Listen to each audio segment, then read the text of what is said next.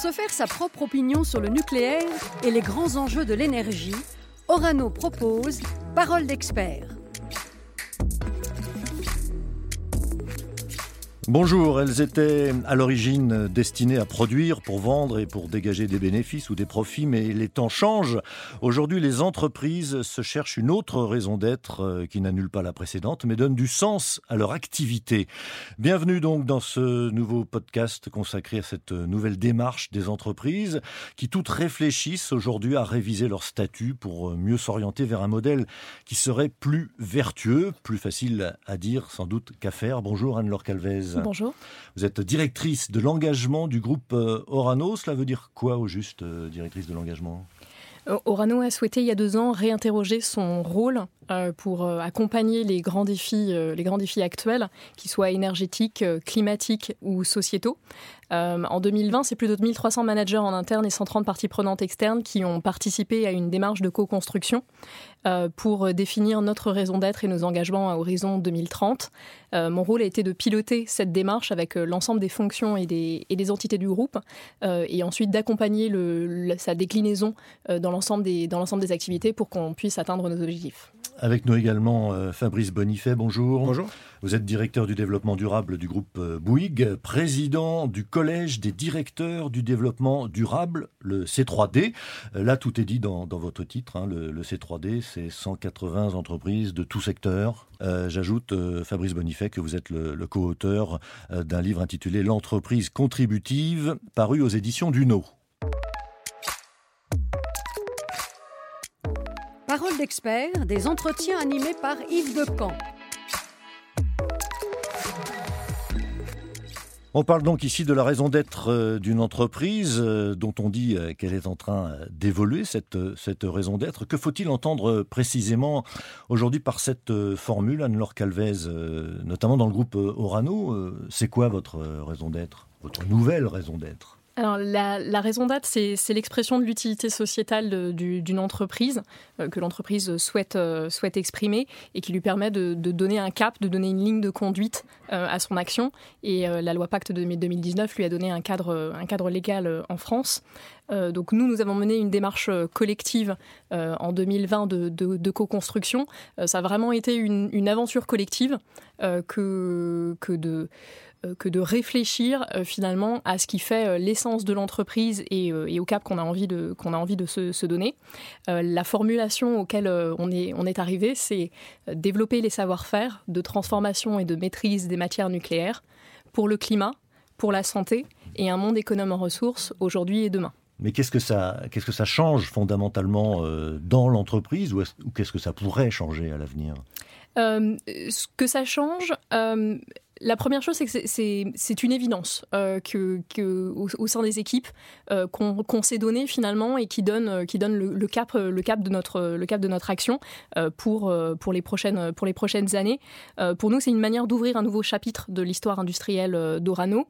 Euh, concrètement, ce qu'on est euh, en train de faire aujourd'hui, c'est d'aligner euh, l'ensemble des activités, l'ensemble des processus du groupe autour de cette raison d'être pour lui donner de la chair, lui donner, lui donner du sens, et justement qu'elle soit un guide à la décision et à l'action. Euh, clairement, ça n'est pas un slogan publicitaire ou un slogan, euh, ou un slogan marketing.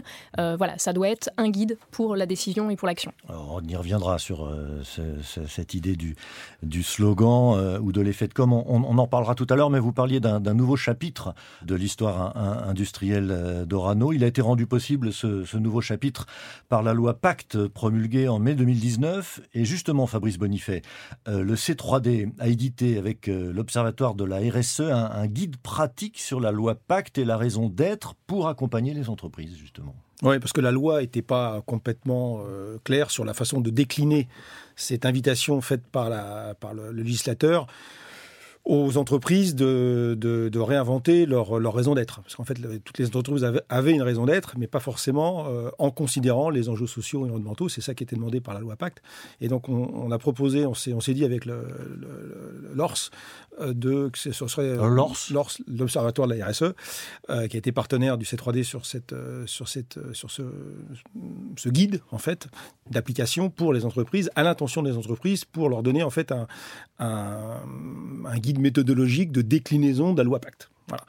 Et on donne dans ce guide un certain nombre de recommandations pour que, euh, éviter ce qu'on appelle du pure pose washing ou de la raison d'être washing, c'est-à-dire mmh. euh, simplement de, réfléchir à la raison d'être, mais sans véritablement impacter euh, le modèle économique de l'entreprise, mmh. ce qui n'aurait pas beaucoup de sens au sens de la loi Pacte précisément.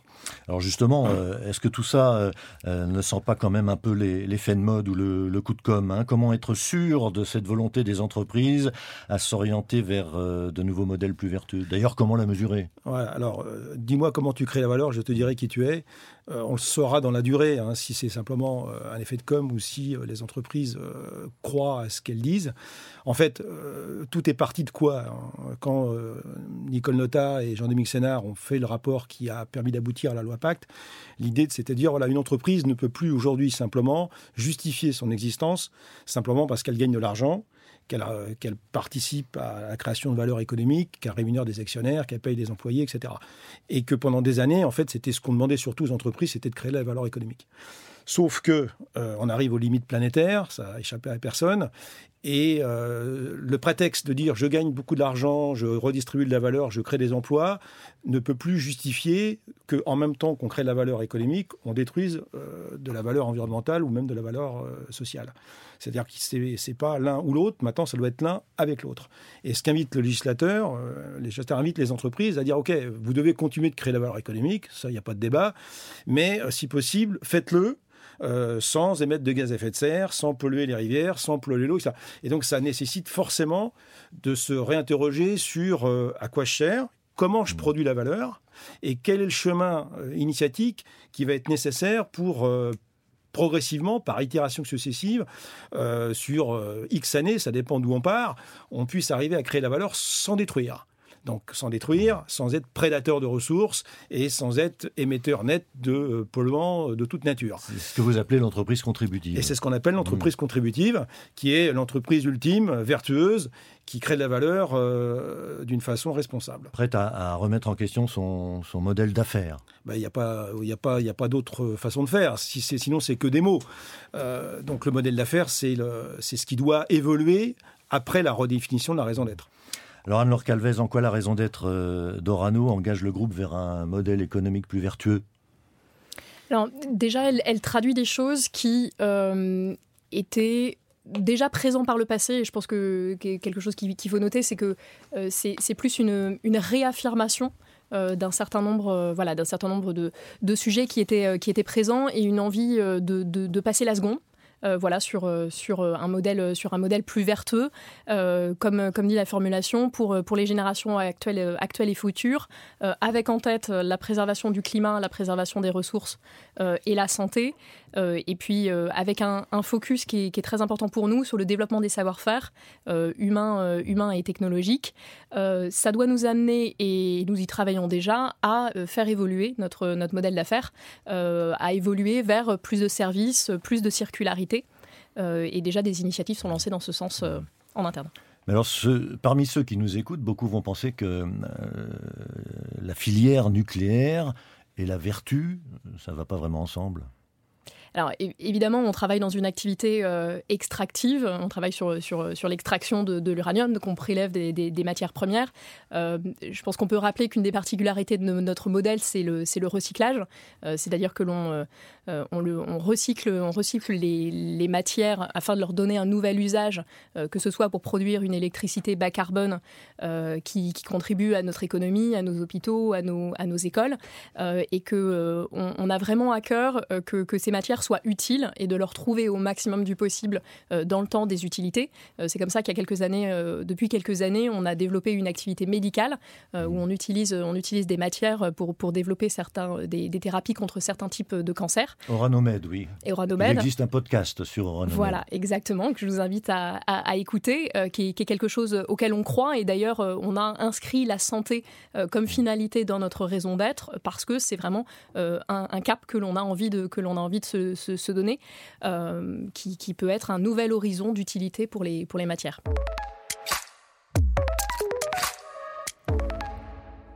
Alors on a compris que la raison d'être allait devenir un sujet incontournable pour les entreprises, mais quid du business? Euh, J'en ai dit un mot, les entreprises euh, ne sont pas des œuvres philanthropiques et les actionnaires pas de généreux donateurs désintéressés. Comment accorder la raison d'être avec l'exigence de résultats, Fabrice Bonifay En fait, l'objectif d'une entreprise, c'est de durer. C'est de durer. Et donc pour durer, il faut gagner de l'argent. Mais avant, c'est de durer. Donc, euh, il n'y a pas d'incompatibilité euh, d'avoir euh, comme raison d'être de prendre en compte les enjeux sociaux, environnementaux et de gagner de l'argent. Ce n'est pas incompatible. c'est pas incompatible parce que si on veut durer, il faut précisément aujourd'hui considérer que le capital naturel, c'est la condition de la durabilité. Alors, je m'explique. Le business, c'est ni plus ni moins que des matières premières transformées avec de l'énergie de l'intelligence humaine, des convertisseurs, des machines. Euh, et, c'est ça, en fait, qui crée le business. S'il y a moins de ressources naturelles ou si elles sont altérées, altérées par l'homme, notamment quand on, pollue trop, ben, il n'y aura plus de business. Et euh, le système euh, économique mondial aujourd'hui a donné une valeur en fait au travail, mais n'a pas donné de valeur en fait à la maintenabilité du capital naturel. Donc il est urgent de réinverser euh, les priorités et de dire, voilà, ce qui, si on veut durer, il va falloir qu'on protège le vivant et qu'on protège le capital naturel. Et donc la raison d'être, c'est ça en fait. Hein. La raison d'être, c'est redonner du sens au progrès, de considérer qu'aujourd'hui, de faire de l'argent pour faire de l'argent, mmh. c'est, euh, ça n'a plus de sens aujourd'hui si, euh, au bout d'un moment, quand on aura abattu le dernier arbre et mangé le dernier poisson, on va s'apercevoir que l'argent n'est pas comestible. Mais on est dans le discours. Est-ce que euh, cette raison d'être, cette nouvelle raison d'être que vous, êtes en train de nous définir, elle existe, elle a été mise en œuvre déjà? Vous avez des, entreprises, des grandes entreprises à, nous citer? Mais Toutes les grandes. Attendez, la loi, elle date de 2019, là. Donc elles sont toutes en train de réfléchir. Il y en a, je crois qu'il y en a 21 ou 22 sur le CAC 40 là, qui ont déjà travailler sur cette, euh, sur cette redéfinition. Et puis après, comme je vous le disais tout à l'heure, les preuves d'amour, on les verra mm. apparaître euh, avec le temps qui va passer et on verra bien si l'entreprise réinvente ou pas leur modèle d'affaires. Je rappelle, c'est toute une question de passer d'une approche linéaire à une approche circulaire. C'est quoi l'approche linéaire? L'approche linéaire, c'est celle qui est utilisée par 90% des, des boîtes aujourd'hui. J'extrais des matières premières que je ne paye pas parce que la nature envoie aucune facture sur l'exploitation des matières premières. Je fabrique un produit avec une obsolescence plus ou moins programmée pour, provoquer le réachat.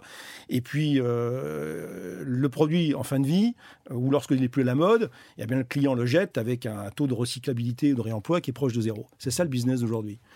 Bon, euh, on arrive quand même aux limites mathématiques de, ce, de la mmh. soutenabilité de ce type d'économie et que, compte tenu du temps qui nous reste par rapport euh, à ces fameuses limites planétaires dont je parlais tout à l'heure, il est urgent de, faire en sorte que les entreprises comprennent que si elles veulent durer, eh bien, il va falloir qu'elles pivotent leur modèle économique pour aller vers un modèle plus circulaire. Circulaire, ça veut dire quoi? Ça veut dire basé plus sur les réemploi. Je vends plus le produit, je vends l'usage. Pourquoi? Pour mettre moins de pression sur les écosystèmes en matière de récupération des matières premières et de consommation d'énergie eh bien, on a, on a grosso modo une petite dizaine d'années pour faire ça. Plus facile à dire qu'à faire, je, le mmh. disais tout à l'heure. On a vu euh, qu'il y avait des, résistances euh, il n'y a pas si longtemps dans, mmh. l'actualité. Hein.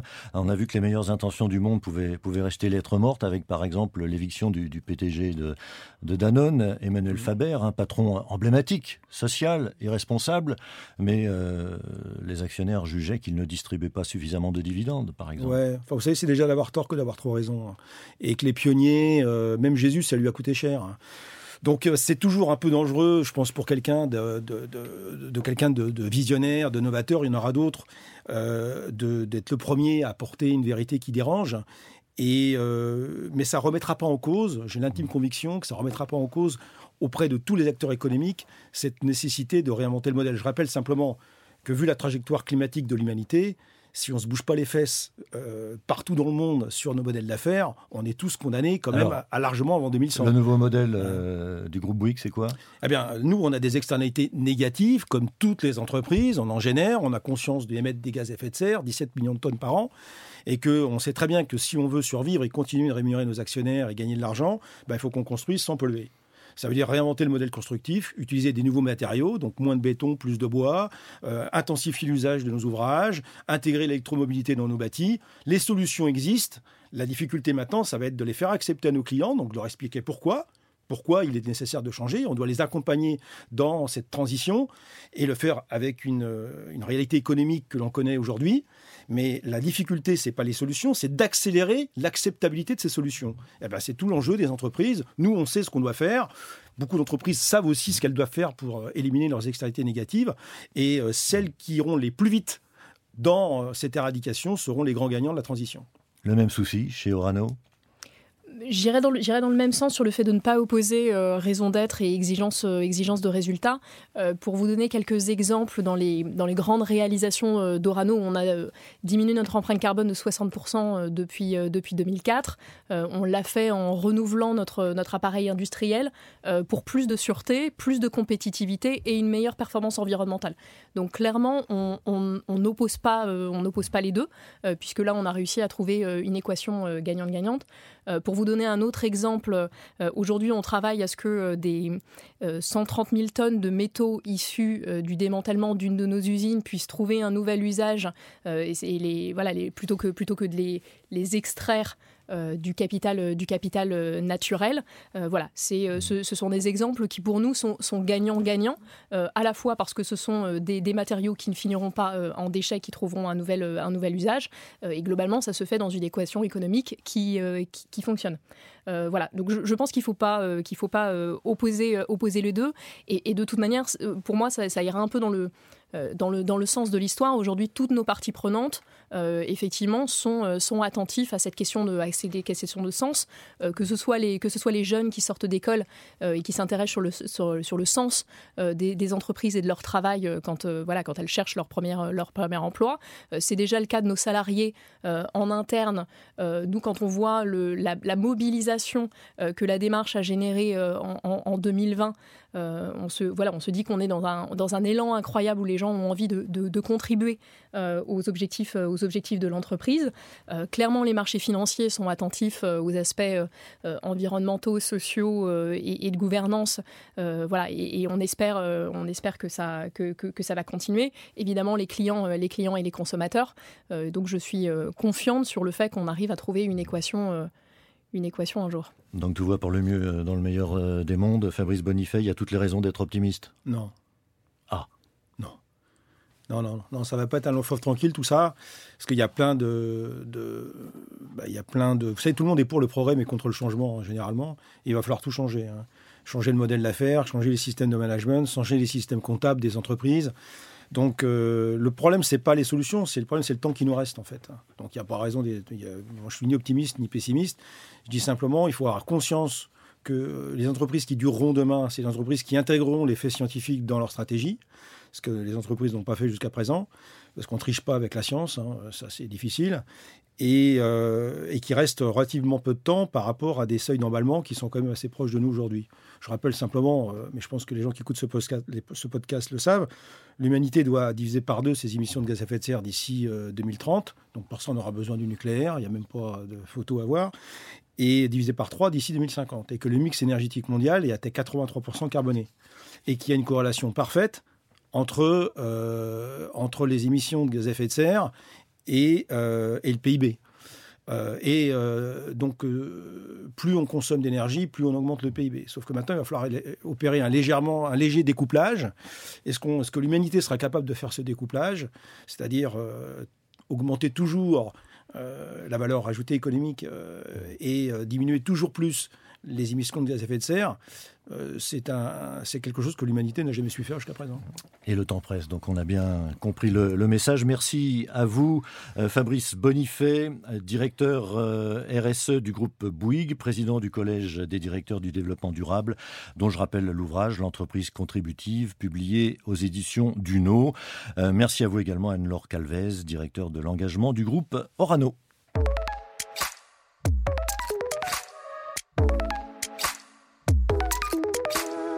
Parole d'expert, c'est une collection d'entretiens en podcast. Orano partage son expertise de l'énergie nucléaire.